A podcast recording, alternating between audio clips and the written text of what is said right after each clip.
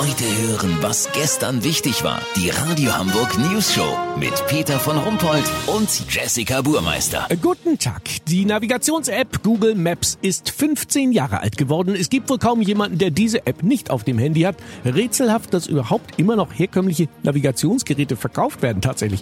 Olli Hansen mit einem Essay über die Digitalisierung der Routenplanung. Ich gehöre ja noch zu der Generation, die den großen Shell Europa Atlas auf der Hutablage durch die Gegend gefahren hat. Das Ding wog locker 5 Kilo. Gab's auch in Blau von Aral. Von 1240 Seiten brauchte man vielleicht 5. Ich denk mal, dass das Ding maßgeblich zur Scheidung meiner Eltern beigetragen hat. Jedes Mal, wenn wir in unserem alten Passat in Urlaub fuhren, ging das Drama los. Meine Mutter guckte in der Benelux-Staaten-Übersichtskarte, welche Ausfahrt mein Vater nehmen musste, um auf die A8 nach Salzburg zu kommen. Das musste ja schiefgehen. Mein Alter ist regelmäßig ausgerastet, hatte selber aber auch die Orientierung eines Nachtfallers im Wohnzimmer.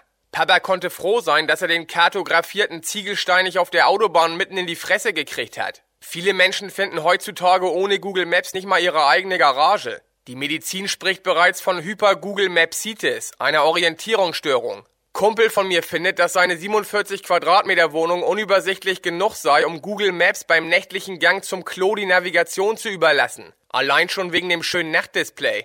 Außerdem hätte Maps eine um 40 Zentimeter kürzere Strecke links um den Wäscheberg gefunden. Das ist schon crazy. Ich lasse den Google Vogel auch immer nebenbei laufen, egal ob ich die Strecke im Schlaf beherrsche oder nicht. Hashtag Redundanz. Immer auf zwei voneinander unabhängige Systeme setzen. Ich kauf zwar immer Flaschenbier, habe aber zusätzlich ein 5 Liter Fässchen im Schrank, weißt wie ich mein?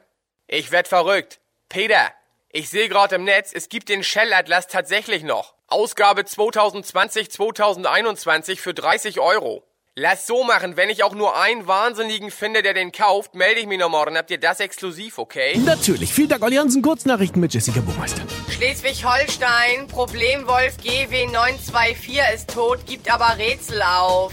Im Mageninhalt des Tieres fand man verschiedene vegane Pasten und diverse Tofu-Schnitzel.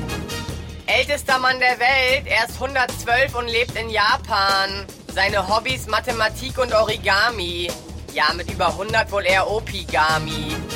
HVV, Schwarzfahrerquote auf Rekord hoch. Ganz ehrlich, alle labern vom kostenlosen HVV-Ticket und ein paar Mutige ziehen das eben schon durch. Das Wetter. Das Wetter wurde Ihnen präsentiert von Gastronomiebedarf Korkwein. Unser Angebot: Salz- und Pfefferstreuer Badowig mit bereits vorverklebten Austrittsöffnungen. Das war's von uns. Wir hören uns Montag wieder. Schönes Wochenende. Bleiben Sie doof. Wir sind's schon.